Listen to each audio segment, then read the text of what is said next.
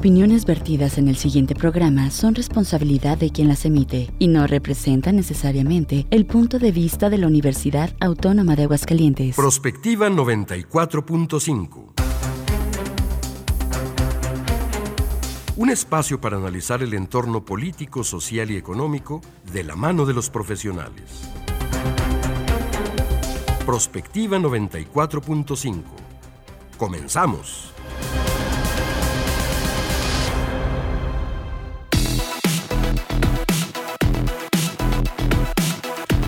Muy buenos días. Bienvenidos a Prospectiva 94.5. Gracias por estarnos acompañando en el arranque de esta semana. Es lunes ya 7 de agosto de este año 2023. Estamos pues muy contentos porque el día de hoy arranca este semestre agosto-diciembre nuestra máxima casa de estudios y pues se incorporan todos los alumnos, por supuesto, a cada uno de sus programas y pues les damos la bienvenida a los nuevos gallos que ellos, bueno, ya tienen algunas semanas conociendo los servicios, eh, pues las distintas áreas, eh, los programas que ofrece alternativos a su obviamente formación académica y que pues ya estaban aquí presentes, pero bueno, ahora sí, la totalidad de la comunidad universitaria se está integrando este lunes 7 de agosto. Bienvenidos sean todos ustedes, hoy tenemos resumen, pues ahora sí que los temas más importantes en la agenda de la semana y como todas las mañanas me da mucho gusto saludar a mi compañera en la conducción, Mari Hernández. ¿Cómo estás, Mari? Buenos días. Muy bien, Leti, muy buenos días y pues muy contentos de recibir a,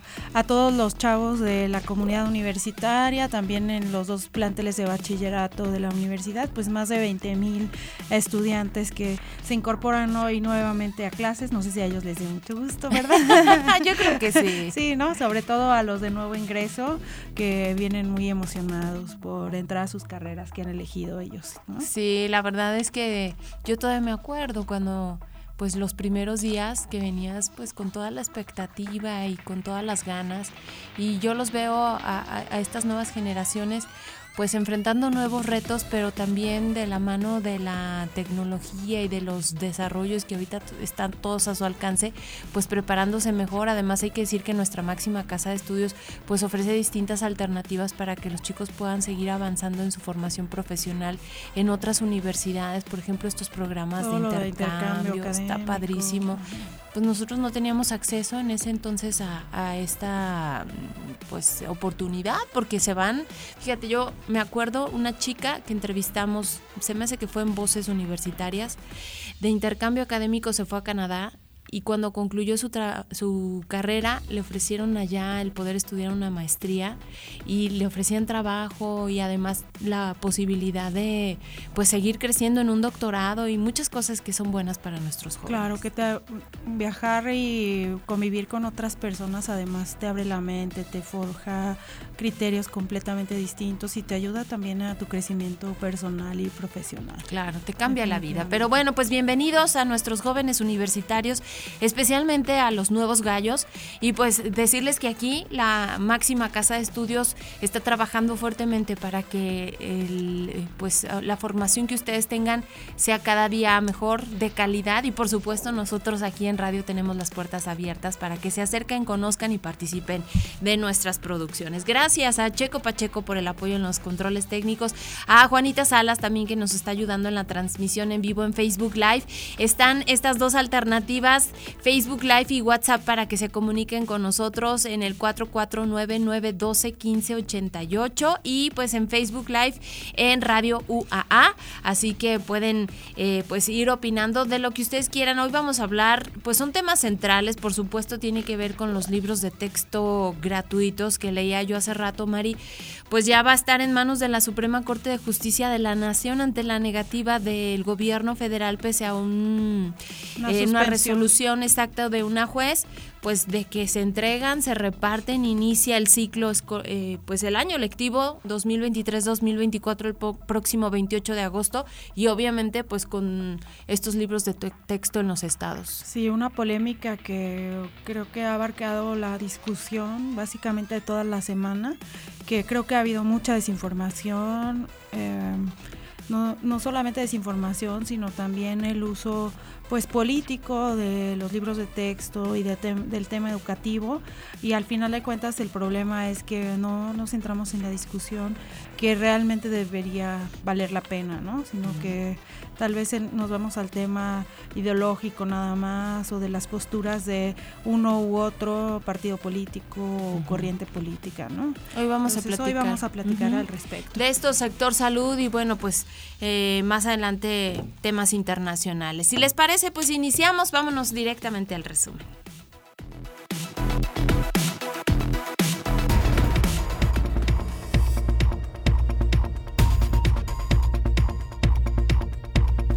Ya había estado aquí platicando con nosotros nuestras especialistas. Angie Contreras fue la que informaba justo de esto. Eh, parece que la Suprema Corte de Justicia de la Nación aplazó nuevamente el tema de la despenalización del aborto aquí en Aguascalientes. La comunidad feminista pues se mantiene pendiente al fallo, confiando en que este se dará a favor, mientras la diputada Nancy Macías Pacheco, presidenta de la Comisión de la Familia y Derechos de la Niñez dejó en clara la postura del Congreso. Dice que pues hay una división de poderes, por lo que la Suprema Corte de Justicia de la Nación no se puede meter en los temas que ya están legislados en los estados. A mí me parece esta declaración bastante temeraria, pero lo dijo que eh, en el sentido Aguascalientes a través de los años se ha manifestado consistentemente en su postura a favor de la vida y bueno, pues yo creo que a la legisladora se le olvida que en este caso la última palabra la tiene la Suprema Corte de Justicia de la Nación. Claro, porque estamos hablando del respeto a, la, a derechos eh, fundamentales de las personas y al final de cuentas pues es la Suprema Corte la encargada de vigilar que sea cumplido lo que dice la Constitución, ¿no? Y que ninguna ley está por encima de la Constitución y algunos pues también temas internacionales, tratados, etcétera, en materia de derechos humanos y pues precisamente por esta división de poderes es que la Suprema Corte o el Poder Judicial puede y debe entrar en alguna controversias en donde algunos ciudadanos pues piden precisamente que se analice cómo se legisló respecto a esto. Claro, y pues obviamente un mandato constitucional, pues ahora sí que es el que no se puede violentar y entonces en ese sentido, por eso todos los estados de la República han avanzado en el tema, excepto Aguascalientes, que bueno, ya dan por hecho, porque además pues se van a otras entidades a tratar de eh, pues que se respeten sus derechos. Finalmente, decía Angie Contreras en este espacio, no es que las mujeres busquen a través de esto pues correr a abortar, claro que no, sino más bien que se respete la decisión que, cada mujer tiene eh, de su cuerpo, de su vida. Y que no se castigue, digamos, o se penalice uh, solamente, o se meta a la cárcel a mujeres por haber en algún momento tomado una decisión sobre su pues sobre su cuerpo finalmente, ¿no? Pues vamos a ver qué es lo que sucede. Por lo pronto pues se aplaza el fallo. Decía la misma Angie que había varios asuntos pendientes en la Suprema Corte de Justicia de la Nación, entonces pues nosotros aquí seguimos a la espera. Claro que sí. Vamos a estar pendientes de este tema, por supuesto. La Coordinación Municipal de Protección Civil y de la Secretaría de Seguridad de, Servicio, de Seguridad Servicios Públicos Municipales atendieron los reportes ciudadanos y afectaciones que se presentaron en la capital derivado a la lluvia y granizada que se registró en la noche de ayer domingo. Se atendieron y eliminaron riesgos en diferentes ubicaciones, registrándose 14 servicios según comentan estas dependencias, entre ellos árboles caídos, encharcamientos en calles, un accidente vehicular, un vehículo dañado por un árbol, dos postes caídos de Telmex y una malla ciclónica con riesgo. Pues sin duda, mm, siempre que hay lluvias así un poco fuertes aquí en la capital del estado, se vuelve un poco caótico y pues como que también los conductores en muchos momentos no estamos acostumbrados a manejar con la lluvia o con el pavimento mojado y se provocan muchos accidentes. Sí, hubo varios accidentes, además lo que sí es que hay que tomar en cuenta las situaciones en las que podemos estar en riesgo, sobre todo esta que a lo mejor no la teníamos tan consciente. Hemos tenido varios casos aquí mismo en Aguascalientes de personas que deciden hacerse a un lado, pero que no apagan el coche y están eh, respirando el monóxido de carbono que los lleva a la muerte, esta muerte lenta. Ya hemos tenido dos casos recientes. Entonces, pues sí, tratar de evitar obviamente las inundaciones, pues más bien sí hacerte a un lado, pero a apagar tu coche. vehículo. Y pues inmediatamente si sienten que, por ejemplo, hay una zona, hay ciertas zonas aquí en Aguascalientes en donde frecuentemente pues se registran estas inundaciones, si esto desborda, pues obviamente hablar a las autoridades.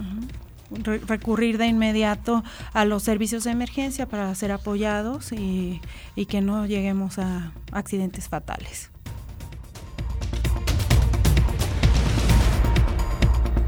Y bueno, pues lamentable esta noticia, fueron días de intensa búsqueda. Finalmente, María Fernanda Sánchez Castañeda, una estudiante mexicana de 24 años desaparecida en Berlín, Alemania, fue encontrada muerta.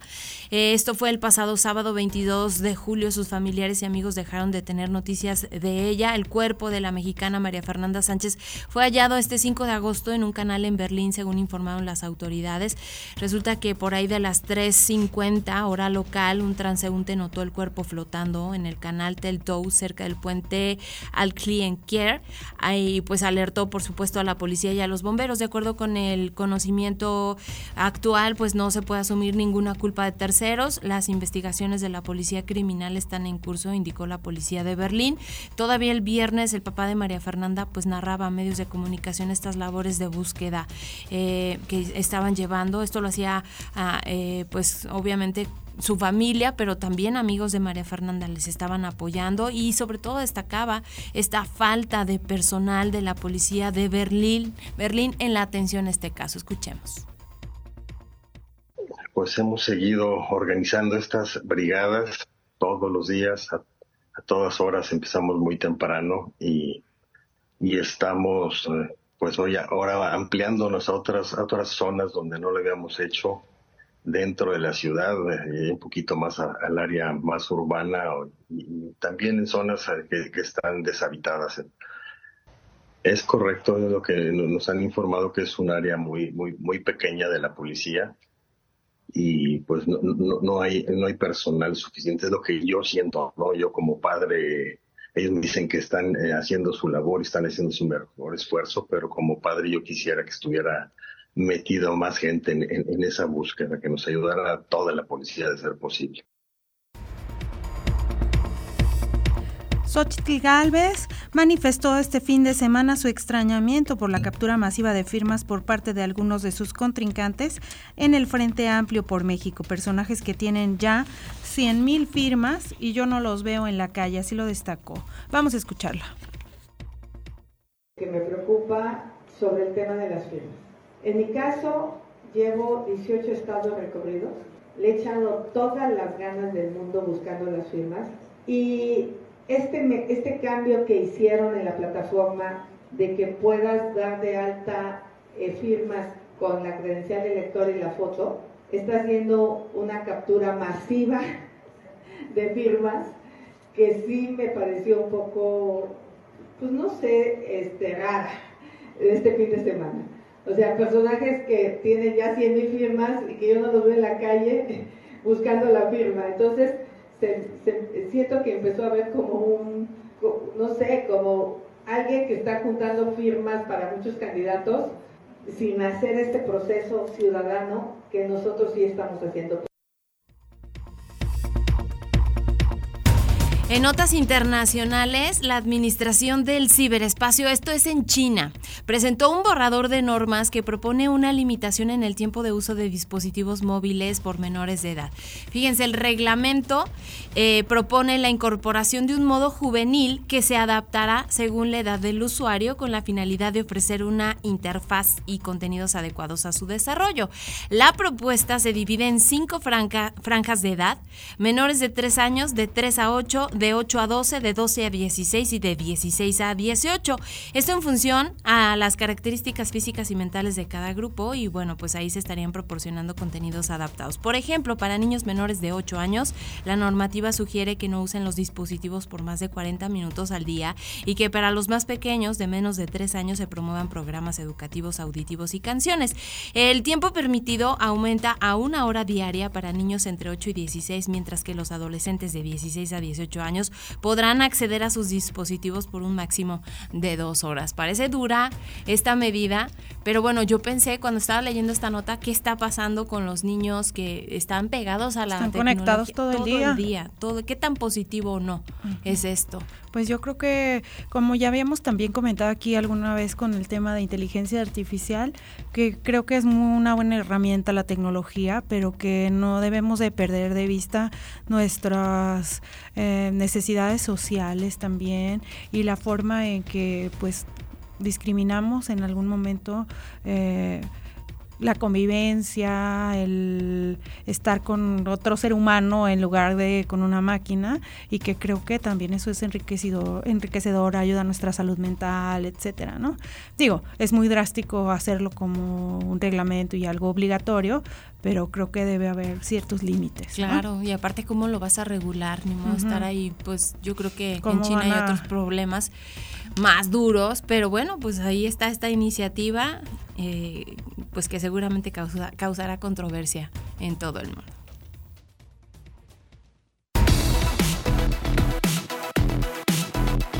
Comunícate al WhatsApp al 449-912-1588. Búscanos en Facebook como Radio UAA o en Instagram, Radio UAA 94.5 FM.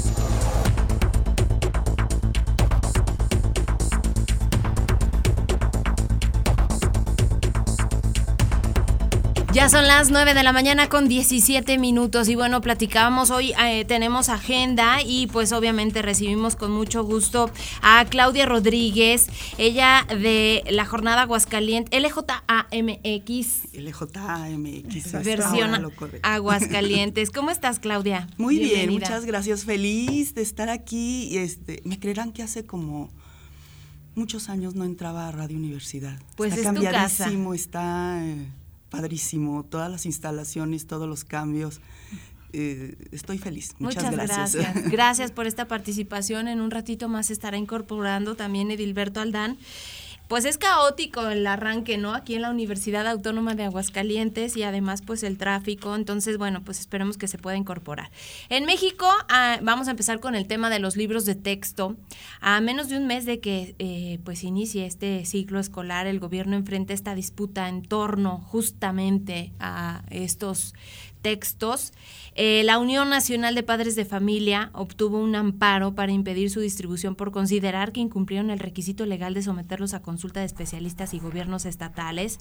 el presidente Andrés Manuel López Obrador anunció que estará habiendo conferencias de prensa vespertinas que estará encabezando la titular de la Secretaría de Educación Pública y los expertos para analizar el contenido de este material. Y pues obviamente todo esto ha causado bastante polémica. Estamos a unas semanas ya básicamente del arranque de este ciclo. Hemos escuchado pues versiones contrapuestas, gobiernos que no están tan contentos de que estos libros se distribuyan, que han frenado, está el tema legal. Y pues ahora sí que la postura del Partido Acción Nacional escuchábamos por ejemplo a Marco Cortés diciendo que arrancaran las hojas. Pues todo esto ha sido la polémica durante la semana pasada y bueno, pues vamos a platicar de esto con nuestros especialistas. Y pues desde tu perspectiva, Claudia, ¿qué es lo que está pasando con este tema de los libros de texto? ¿Qué es lo que está pasando? Que como comunicólogas sabemos que lo importante es socializar la información. Desde un principio no se socializó la información correctamente. Eh, escuchaba el programa en el que participó el ex director del Instituto de Educación de Aguascalientes, Ulises Reyes. Él en sus en las eh, en su momento en, en los encuentros que tenía con con los medios de comunicación, él sí hablaba ya de esta, de, este, de estos cambios de, en los programas de, estudio y, en educación. Ella nos explicaba de alguna manera, tal vez también los medios no le dimos la importancia de vida porque lo veíamos muy lejos pero, pero al menos el maestro Ulises sí empezaba a hablar de, este, de estos cambios de paradigma y que los maestros ya se estaban capacitando. Ahora, en esta segunda, eh, en esta siguiente administración, eh, la hora directora del Instituto de Educación de Aguascalientes también nos hablaba de que los maestros estaban capacitando, que iba a ser este, las cosas diferentes que, y demás. Yo no sé si inclusive los maestros no se lo tomaron en serio, porque a mí me sorprende mucho, sobre todo en redes sociales, que los maestros digan, es que a nosotros no nos han dado los libros. Mm, pues no, los libros se distribuyen generalmente en las vacaciones de, verano, eh, pero ellos ya tenían su material de apoyo como profesores. Entonces es la eh, la crítica que se está haciendo además estos libros se está basando muchísimo en la desinformación, muchísimo en el prejuicio, muchísimo en este ambiente de polarización que ya ha estado viniendo desde hace muchos años, bueno, desde que empezó, para ser exacto, este, este sexenio, que también ha provocado este clima. Entonces, con base a la desinformación, no es posible ni hacer análisis, ni subir al debate para provocar los cambios, ni realizar evaluaciones, y mucho menos hacer propuestas. Ahora, hay algo interesante aquí los, padres de familia parece que estamos muy interesados en los libros de texto.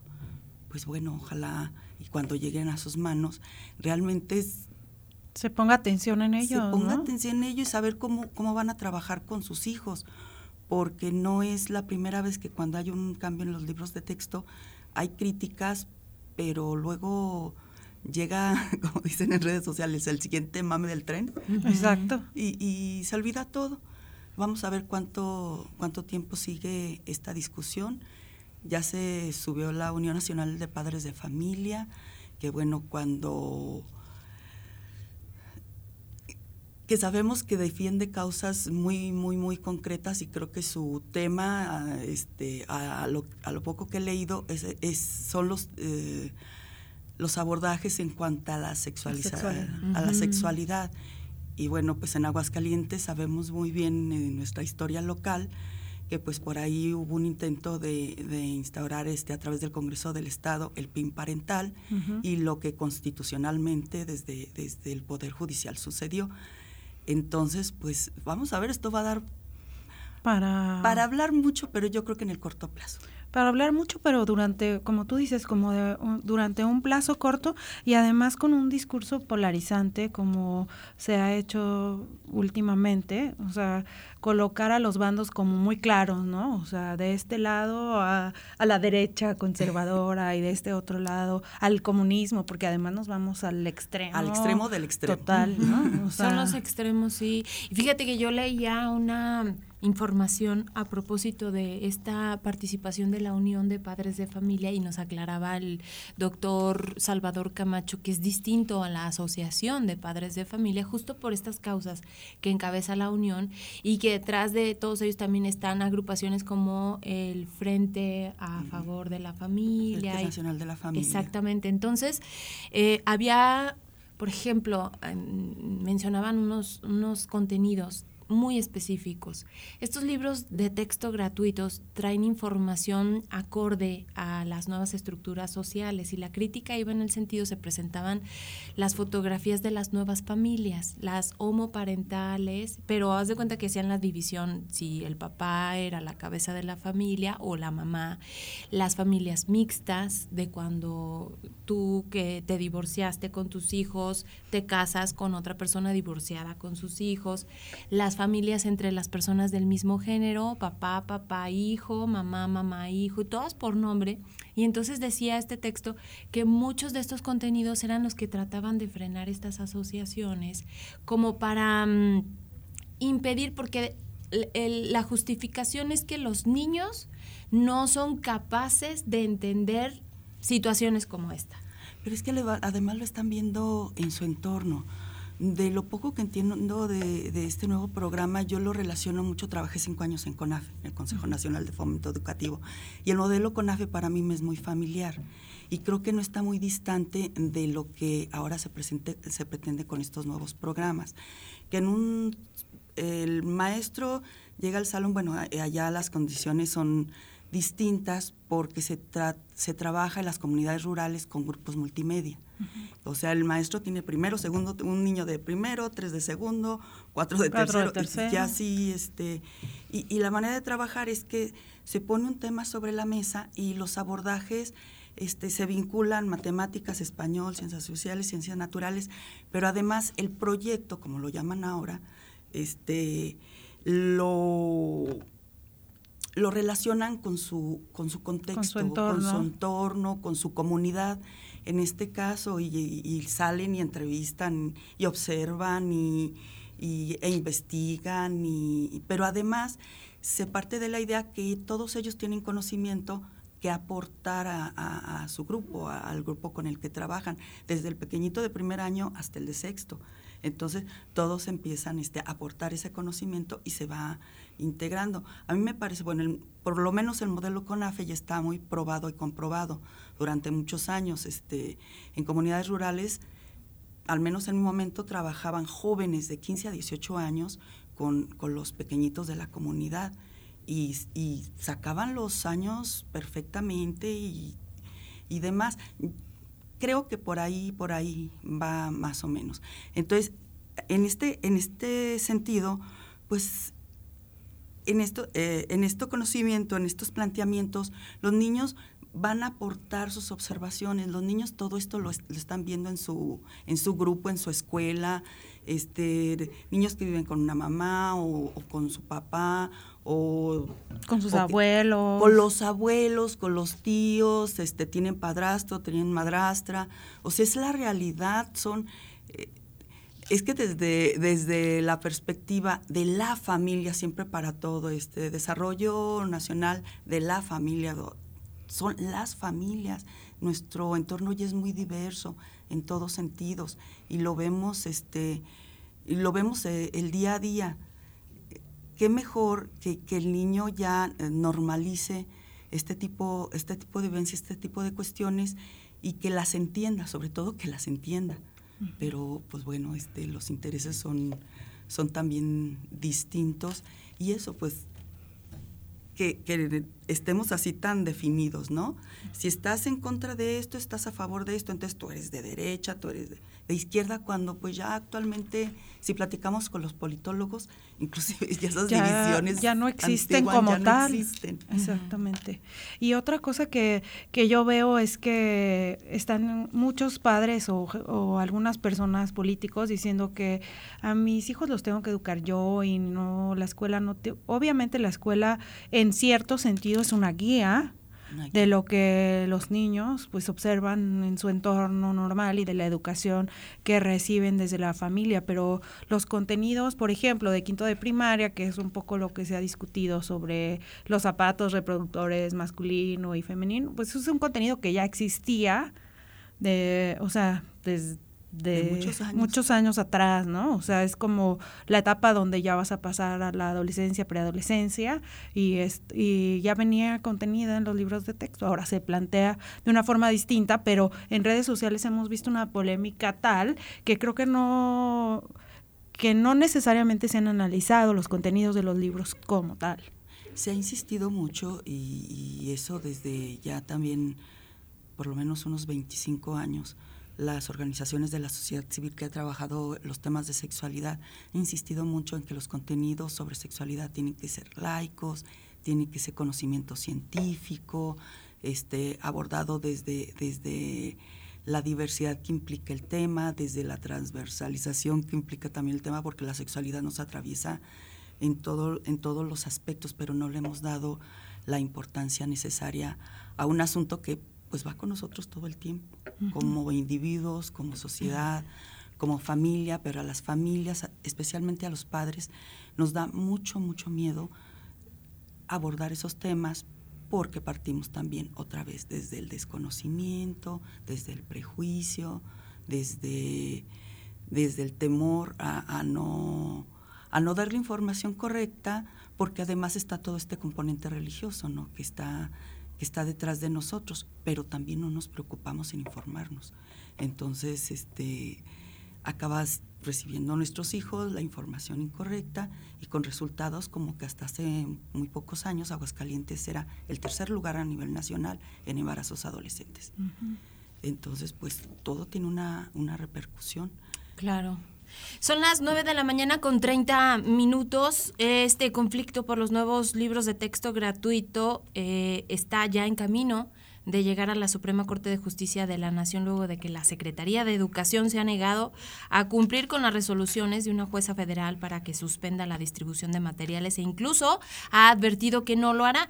de acuerdo con eh, eh, abogados que están llevando este caso, ese escenario se abre tanto por la suspensión definitiva otorgada por una jueza en favor de quienes cuestionaron la forma en que la SEP mandó imprimir los libros, ignorando, dicen, la marca de Ley General de Educación, como por reiterada negativa de las autoridades educativas a atender estas órdenes. La SEP dice esta información violó la Ley General de Educación porque mandó imprimir los libros sin antes haber cumplido los planes y programas de estudio y tampoco realizó consultas con todos los sectores involucrados como organizaciones civiles y padres de familia. Eh, uno de los abogados de la organización Educación con Rumbo señaló que incluso si los planes y programas educativos son publicados en el diario oficial de la Federación previo al arranque de clases, que este va a ser el próximo 28 de agosto, esto no daría legalidad al proceso de elaboración de los libros. Por el contrario, sería una prueba de que la elaboración de los materiales fue ilegal por resultar contraria a la Ley General de Educación que establece que la documentación debe ser publicada con anterioridad al proceso de producción. Así que, pues pasa a la Suprema Corte de Justicia de la Nación, dicen eh, algunos abogados, para hacer, entre comillas, cumplir las determinaciones del Poder Judicial, por lo que ya había avalado una jueza. Y bueno, vamos a platicar de esto. Los invito, mm, vamos al corte primero, participen con nosotros, 449-912-1588 en Facebook Live, en Radio UAA, así nos encuentran.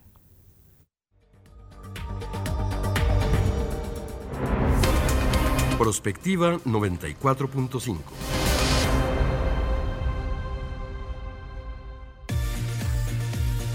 XHUAA 94.5 MHz de frecuencia modulada. Estudios y oficinas en el edificio 14 de Ciudad Universitaria.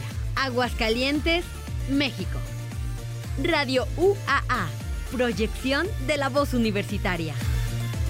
Ahí viene la cuarta transformación, con este ritmo que está sabrosón, unidos en una revolución que mi México lindo merece hoy. Ay, a la izquierda como el corazón. PT, PT es la cuarta ley, PT, PT es la cuarta ley, PT es la cuarta transformación porque México merece más. Ay, PT.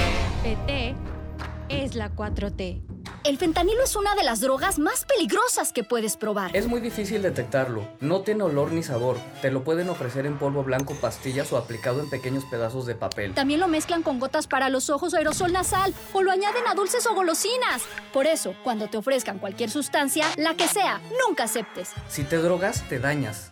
La felicidad que necesitas está en ti, con tu familia, tus amigos y la comunidad. Secretaría de Educación Pública.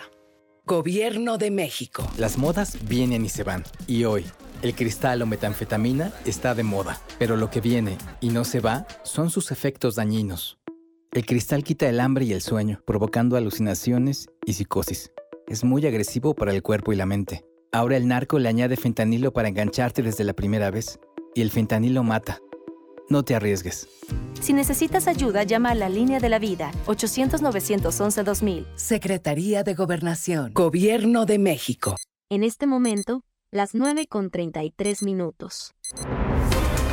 Prospectiva 94.5.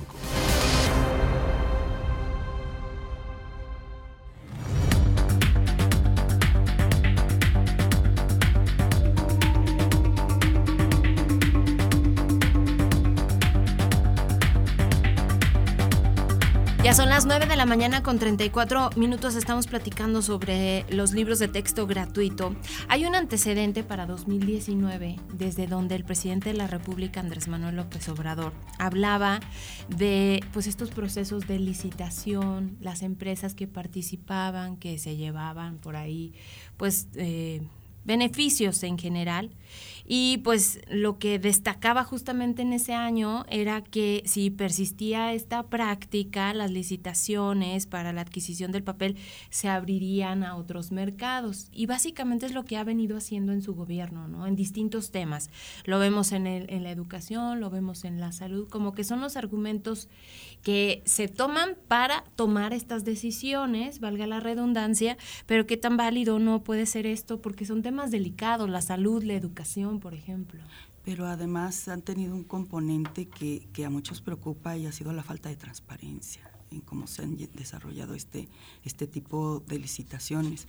Ahora, si, si el resultado, eh, además de la falta de transparencia, no ha sido el, el deseado, Claro. Pues no sé, nos ponen una, en una doble vertiente importante.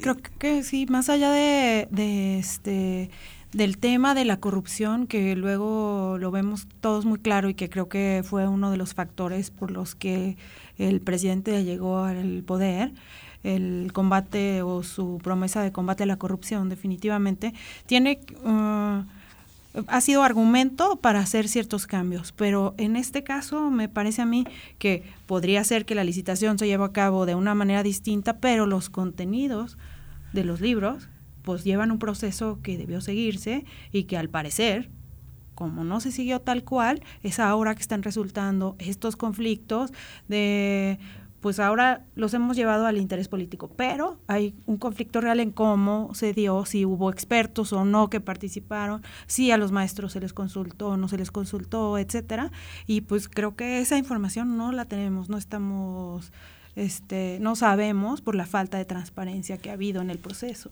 Eh, con Peña Nieto, por ejemplo, a mí me llama la atención que el CENTE ha guardado respetuoso silencio. Y este y todo parece que pues bueno van van en armonía en este aspecto. Si recuerdan ustedes en el eh, sexenio de Peña Nieto cuando se pretendió o se realizó esta reforma el CENTE fue el primero que se paró de pestañas. ¿por qué? porque aquí se integraba un aspecto que para los maestros sí les fue muy, muy, muy importante, que fue su evaluación como docentes. Claro. Y así como, ah, no, no quiero, no quiero que me evalúen de esta manera. Los maestros estaban muy, muy asustados también, de, eh, dependiendo de la manera en la que les llegó la información, se creían que iban a estar este, súper, súper vigilados, auditados y, demás. Y además que se quitó también el aspecto de que eh, en otros sexenios ellos podían acceder a mejores condiciones de salario eh, subiendo en a través de la carrera magisterial. La carrera magisterial. Y, se les quitó la carrera magisterial.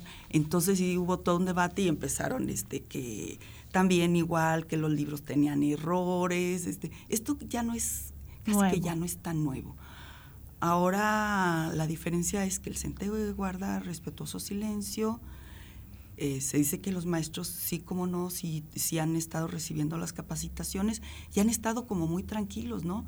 Son pocos los maestros que se han... Que han manifestado... Que se han manifestado en contra de los libros. Inclusive ellos no saben si los libros tienen errores, no los tienen en sus manos. Entonces, pues, eh, de dónde ha surgido todo este, eh, toda esta polarización, pues, decíamos, es, es con base al perjuicio o tienen información muy, muy privilegiada. Y lo que decíamos es que ahora las redes sociales parece que son nuestra principal fuente de información, pero no sabemos discriminar entre cuál es la información verídica, de dónde viene y, y cuál no es, y, cómo accedemos a ella y la vamos reproduciendo sin pensar y sin consultar a una fuente que sea realmente confiable. confiable. A mí me han llegado como tres, cuatro screenshots de eh, errores de, de libro de texto pues yo sí lo comento, o sea, son screenshots, esos, este, eh, cualquiera que más o menos maneje la computadora puede hacer un diseño. Sí, eh, medianamente parecido. Parecido, exactamente. Pero pues también es, es, es verdad lo que, lo que lo que decían, no se llevaron los procesos adecuados. Hay mucha desinformación, los padres no saben eh, de qué manera van a trabajar sus hijos, cómo van a ser evaluados. El proceso de evaluación es otro es otro conflicto, bueno, que, que, por lo que decían aquí también nuestros expertos la semana pasada, pues eso preocupa más que realmente los contenidos de los libros de texto o los programas nuevos de la nueva escuela mexicana, porque en realidad lo que estamos perdiendo con la evaluación es la capacidad de decir en dónde estamos fallando para luego ir recomponiendo esos temas y que los chicos vayan aprendiendo realmente pues a la par de sus de sus pares, valga la redundancia, ¿no? De sus homólogos. Oye, estos libros, o bueno, por lo menos este modelo de la cuarta transformación en materia educativa contempla o reestructura áreas por ejemplo, tenemos que una de ellas es múltiples lenguajes, otra nuestros saberes, proyecto de aula es la tercera, proyectos escolares y proyectos comunitarios. Y en estas categorías cabe todo lo que se va a enseñar en el próximo eh, ciclo. Entre las quejas que despertaron estos documentos, les acusan de haber desarrollado los textos sin consultar a los diferentes actores involucrados en la educación infantil, que es parte de lo que estábamos eh, diciendo. Y bueno, pues yo he visto y a propósito del tema de las redes sociales, que el gobierno de la República ha tratado de mitigar este impacto que viene desde la oposición, por lo que comentábamos en la pausa para nuestros amigos de Facebook Live, que este se ha convertido en un tema político, no es casual además, porque bueno, 2024 es un año en donde están en juego muchas posiciones, la principal pues la presidencia de la República, y con argumentos de que si vamos a recibir una educación comunista, de que si eh, la cuarta transformación está llevando a cabo todos estos procesos de reagrupación en eh, categorías y además eh, que los libros de texto pues contienen información que no es la adecuada para los niños, que tiene errores, que no fueron consultados, pues es un gran tema que están utilizando. Y el gobierno lo que está haciendo es lo que ya señalábamos, estas conferencias de prensa vespertinas que estará encabezando la secretaria de Educación Pública. Yo lo escuché el viernes y dije, ok. Y también ha manejado información desde los propios maestros que participaron y son videos que se están subiendo a las redes sociales desde donde los mismos maestros hablan de este proceso en el que estuvieron ahí atentos, viendo las necesidades, los contenidos, etcétera. ¿Qué opinión te merece todo esto? Que llega un poco tarde. Sí, llega si no es que muy tarde. Va a ser, va a ser muy interesante cómo va a manejar toda esta estrategia de, comunicación. El presidente es muy buen comunicador, pero este creo que la estrategia está llegando tarde. Está llegando tarde porque ya no puedes, ya es muy complicado toda esta desinformación. Ahora sí, vamos a informar. Creo que debe haber llegado primero, inclusive a principios de este año haber estado trabajando en... Porque además decían que iba a ser este como un piloto, ¿no? Los primeros años, por ejemplo, preescolar y primero y segundo y tercero, que son los que se agrupan, estarían eh, en este programa piloto para ver los resultados. Y no, parece que lo aventaron así de bote pronto y pues toda la educación, se excusan en la pandemia que la pandemia frenó muchos de los proyectos que querían avanzar en materia educativa y bueno, pues que ahora les queda tan poco tiempo que quieren aventarlo. Así, pareciera así de bote pronto. Ahora, eh, yo quisiera saber si, si este nuevo programa está considerando precisamente esa situación que todavía estamos sufriendo los estragos de la, pandemia, del rezago, del rezago educativo. Mm, no sé, creo que la estrategia está llegando ya tarde Ojalá y sirva de algo, pero, pero esto yo creo que desde principios de este año, antes de concluir y de iniciar el nuevo ciclo escolar, eh, debe haber haberse empezado a, dar la, la, información.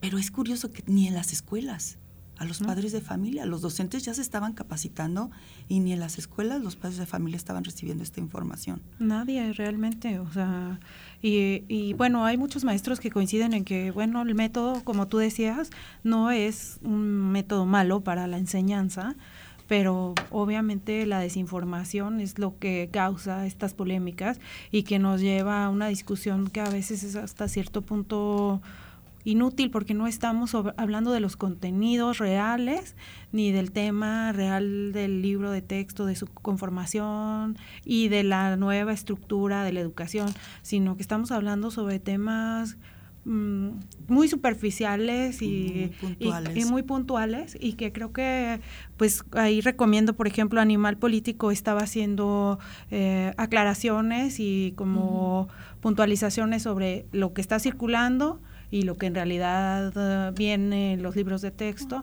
hay varios artículos, pero bueno, también hay varios, varios este, columnistas opinan al respecto, como Jesús Silva Herzog Márquez, que me parece bueno una aportación buena en cuanto a cuáles son los libros que se recomendaban antes, por ejemplo, para leer en sexto de primaria y cuáles ahora, y pues ahí él como que sí manifiesta que hay como cierta tendencia hacia libros un poco más de ideología de izquierda o no, no podemos decir comunista porque como tú dices, pues ya no hay esa división tan marcada entre izquierdas y derechas, ¿no? Fíjate que Animal Político publicó una investigación ahorita que lo estás mencionando, Mari, de una investigadora. Ella es Irma Villalpando, es además doctora en pedagogía de la Universidad Nacional Autónoma de México. Ojalá que la puedan consultar porque ahí habla muy específico de estas mm, pues contenidos que han resultado como problemáticos o que se han encontrado como puntos débiles y habla por ejemplo, la reducción de la que ya platicábamos con eh, Ulises Reyes, exdirector del Instituto de Educación, y con el doctor Salvador eh, Camacho, catedrático de esta institución, pues esta reducción excesiva de los contenidos, por ejemplo, en matemáticas, hablábamos de que había libros pues hasta de 14 páginas, que también cuando tú dices, un libro de 14 páginas para todo un año escolar me parece muy, pues no sé, como que genera suspicacia, ¿no? Y luego, por ejemplo, estos errores en los conceptos, saltos en los contenidos, desorden de los materiales, la exclusión de la literatura universal. Y puntualmente está hablando justamente, pues, de esto que pudiera representar para la eh, doctora, pues, un retroceso en materia educativa para nuestro país. Y, pues, aunado a lo que señalábamos, venimos arrastrando todo este tema de la pandemia, y todavía vamos a arrancar así como de bote pronto con esta situación, pues quién sabe qué vaya a pasar. Y el que tiene que sacar la espada y, el escudo va a ser el docente. Como siempre, ¿no? Porque ellos son los que están, están frente a la clase. y que es verdad, muchas veces los dejan solitos. Yo, yo soy, este, tengo tres hermanas maestras y en muchos aspectos ellas se las arreglaban en cuanto al contexto en el que estaban los estudiantes. Este, es que ojalá y no estén dejando solo a los a las maestras, a los maestros, porque ellos van a tener que enfrentar todas estas, tanto mm, saber canalizar todas estas bondades del nuevo programa de estudios, como llenar esos huequitos y, esos errores que seguramente tendrá los libros. Digo, si, claro. no es la primera vez que se señalan los libros como con errores, errores garrafales. Bueno, los maestros también este, esperamos creo que tiene la capacidad también de decir, a ver, espérate. De detectarlos y decir esto no va. No, Benito Juárez no nació el 18 de marzo, cosas así que fue uno de los, de los más de los más difuntos, de los más comentados. Y, y, bueno, volviendo a, a, toda esta polarización que se ha empezado a dar, es, es obvio también este, desde dónde surgen las primeras críticas de los libros de texto, que es a través de una televisora comercial, eh, Oye, yo escuchaba a Javier a la Torre. Javier a la Torre, exactamente. Que comparaba, ¿no? El nuevo virus y no es el coronavirus, una cosa así, diciendo que esto también va a traer una consecuencia tan eh, terrible como el coronavirus en materia educativa. Pero estamos hablando de una televisora, como decía Claudia, que ha generado ciertas polémicas que luego después resultan en un interés que tenían ellos particularmente por otro tema que no necesariamente es el que se está abordando, ¿no? Exactamente, y como está a punto de iniciar además el, ciclo escolar era como que muy pertinente, ¿no? Empezar a, con esto, con este tema precisamente, pero no sé, eh, lo hemos estado viendo. Todos los temas polarizantes que han surgido en los últimos años han, tratado de llevar agua al molino de los partidos políticos. Y en estas pre, pre, pre campañas, con, más, con más razón. Y con más intensidad también, ¿no? O sea, esa división así tan drástica entre o eres de aquí o eres de allá, ¿no? O nos están tratando de desviar la atención, eh, precisamente las pre-campañas, ¿verdad? Que, que ahorita están a todo, a todo lo que dan. A todo lo que da. Pero todo canalizarlo al 2024 es, es una realidad. ¿Qué opinión te merecen, por ejemplo, estas declaraciones de Marco Cortés, líder panista, de arrancar las hojas y... Excesivo, totalmente, totalmente excesivo. Claro. Porque lo mismo, el señor ya conoce el libro de texto. El libro de texto es una herramienta, es una herramienta nada más. Pero bueno, pues eh, como también mencionábamos, ojalá ya a partir de todo este debate, de esta polémica, pues ya los papás estemos bien preocupados, pero sobre todo bien ocupados en revisar. En, revisar, en revisar, porque pues cuando cuando salió el tema del PIN parental, los papás no conocían los libros de, sexto, de quinto y sexto, que fueron este los más los más este mencionados y que sí se le estaban dando información este, sobre sexualidad bastante pobre, además bastante pobre, pero bueno, ellos quieren que, sus hijos la reciban en casa. En cambio, a lo mejor sí hay, haya, bueno, hay personas que están de acuerdo, por ejemplo, en que se los den, les dé la materia de religión, por eso tienen a sus hijos en, en escuelas religiosas. Claro. Pero, pues bueno, Vamos a ver cómo, cómo va avanzando, pero sí, que esto va para el 2024, va para el 2024. Y más cosas van a surgir y nos vamos a olvidar del libro de texto, pero van a llevar ese mismo camino. Ahorita que decías de los padres de familia, pensaba pues en todas aquellas personas que por su dinámica, porque también hay que decir, eh, hay ausencia en el acompañamiento que a lo mejor como papás damos en materia educativa a nuestros hijos y les delegamos toda la responsabilidad a los maestros y siempre que haya alguna situación vamos y nos quejamos en la escuela, pero nosotros de este lado pues quizás no estemos haciendo lo que nos compete, pues obviamente porque piensas en todas esas familias en las que el papá sale a trabajar jornadas extenuantes, las mamás también tienen que salir a trabajar y pues poco tiempo tienen para dedicarle a la educación a sus hijos. ¿Y cuántos de estos papás que nos están escuchando jamás en la vida revisan un libro de texto eh, de los que les entregan en las escuelas? Hasta que mediáticamente se dan estas posturas es cuando te llama la atención y dices, ah, caray, ¿qué está pasando? Ahora sí opino, ¿no? pero ahora sí opino, pero no reviso, ¿no? Eh, Probablemente. Ahora que se pongan a llega la, época de, empezar a, a, forrar los libros. Esa tarea ardua. Ahora sí se van a poner a revisar. a Oye, ¿sabes qué también? Eh, la.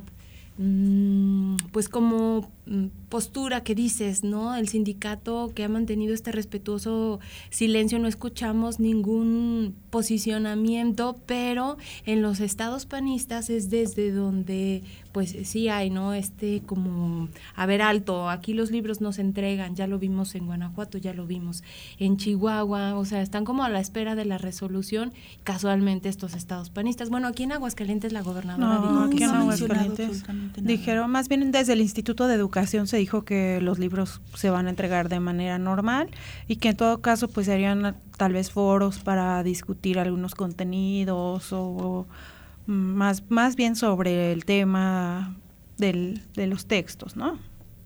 Así es, pero insisto, hubo desinterés total en en, avisarle a los padres que sus hijos van a tener no nada más nuevos libros, sino una nueva estructura educativa. Completamente. Este, más otro tipo de, planes y, programas. Pero, pues es finalmente, va a ser finalmente un, área de oportunidad para todas, para todos. Este, pero por favor piensen en los niños. Los niños una semana empiezan clases. Claro. Y bueno, van a ser los, los docentes los que, en caso de que no tengan los niños los libros, van a tener que, resolver esta, esta situación. Ahora, de que llegue a una instancia, este tema llegó a una instancia, este, como el Poder Judicial, pues sí, qué padre, para eso está, ¿no? Pero eso en tiempo y forma.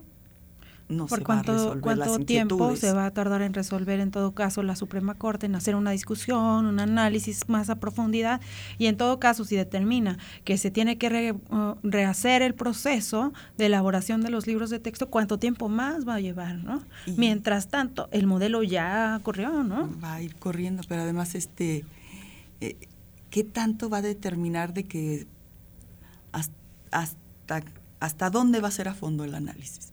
Exacto. Hoy hay una declaración de la titular de la SEP desde donde dijo que estos libros de texto pues están ya distribuyéndose a los almacenes regionales y hablaba de pues esta mm, nueva familia de libros que se inscribe en el proceso de transformación de educación en México. Decía, una de las críticas más fuertes que se ha hecho a la CEP es que haya reservado la información relacionada con la elaboración de los libros de los próximos cinco años. Los nuevos libros de texto gratuitos son el resultado del trabajo solidario de miles de maestras y maestros, innovadores, especialistas académicos e ilustradores que participaron justamente en la elaboración. Al menos así, eh, pues es lo que ha señalado la titular de la Secretaría de Educación Pública y bueno, pues a partir de hoy estas conferencias de prensa vespertinas, desde donde pues se van a aclarar todas las, las dudas a los medios de comunicación. Y van a ver que cada una de las conferencias va a ser un, un punto de debate para el día siguiente. Claro, porque al final de cuentas se trata de poner la agenda pública, más allá de en realidad discutir el tema educativo, ¿no? Y para eso es muy hábil, este, Es, es muy hábil nuestro presidente, hay que reconocerlo. Claro. Tenemos aquí un mensaje, dice, buenos días, es bien sabido que desde hace varios años, en los sexenios y gobiernos panistas, en las evaluaciones internacionales, México sale reprobado en varios rubros o áreas de ciencias y que vergonzosamente ocupamos pésimos lugares. Entonces, ¿por qué no dar la oportunidad y voto de confianza a la nueva escuela mexicana y sus libros de texto gratuito con sentido progresista, científico, humanista, sin prejuicios y tabúes? Gracias.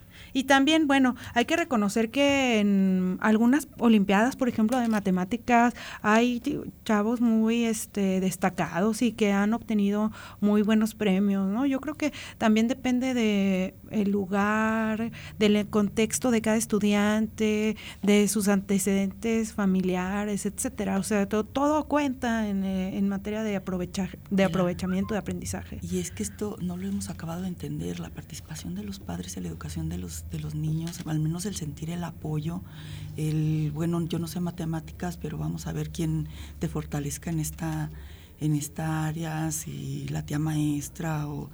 Ajá, no algún sé, amigo. un amigo, el, el hijo mayor, el primo. Eh, sí hay que preocuparnos porque, porque sí hay muchas deficiencias educativas y es verdad, y lo resentimos yo creo este, todos quienes tuvimos estudiantes de algún nivel en esta, en esta pandemia fue muy, muy evidente. El rezago les quitó de muchas cosas, les quitó, por ejemplo, a los universitarios en dos años de empezar a, a incursionar el- en el campo laboral. De que sus es lo más prácticas, por deseable, ejemplo. De sus prácticas, de, de socializar, o sea, Claro. de cosas tan importantes para, para el desarrollo como personas. Entonces, pues sí, yo estaría también de acuerdo en, en dar este, este voto de, de confianza, pero también en comprometernos. Claro. Pues con ese mensaje nos quedamos, es un compromiso y no nada más ahorita que está la polémica de los libros de texto gratuitos, sino en general en materia educativa. Yo sí pienso que el tema de la pandemia sensibilizó a más padres de familia, posiblemente no a todos, pero sí de la labor ardua que hacen los maestros en las aulas, el trabajo que implica esta formación de los niños y bueno, por supuesto, pues enfrentarnos a los nuevos retos, como decías Claudia, de forma conjunta. Te agradecemos muchísimo esta participación. No, al contrario, un gusto estar con ustedes y bueno, mucho, mucho éxito al programa, que ya, Muchas gracias. ya despuntó. Es tu casa, Muchas esta es tu gracias. casa. Gracias. Y nosotros nos vamos, Mari. Nos vamos, pues uh, haciendo una recomendación. Yo creo que no todo lo que vemos en redes sociales nos lo tenemos que creer así a pie juntillas, ¿no? Que tenemos que tener cierto criterio, buscar las páginas que tengan más información o al menos dos, tres fuentes para saber qué de lo que estamos viendo en realidad es real y qué no. Exactamente. Pues nosotros nos retiramos. Muchísimas gracias a todos ustedes por el favor de su atención. Gracias a Checo Pacheco. Gracias a Juanita Salas también que nos están apoyando del otro lado de la cabina. Gracias a la gente que nos acompañó, quienes participaron con nosotros. Los esperamos el día de mañana. También tema interesante para todos ustedes. El apoyo al deporte y cómo se ha desarrollado la CONADE en estos, en estos últimos años, que también es un tema muy polémico. Claro que sí. Pues les agradecemos muchísimo y nos encontramos el día de mañana en punto de las 9 de la mañana. Gracias a todos ustedes. Soy Leti Medina. Nos, les deseamos que tengan un feliz inicio de esta semana, Mari. Gracias. Y de semestre a todos los chicos que ingresan el día de hoy a la universidad. Gracias a todos ustedes. Nos vemos mañana. Prospectiva 94.5. Un espacio para analizar el entorno político, social y económico de la mano de los profesionales. Prospectiva 94.5.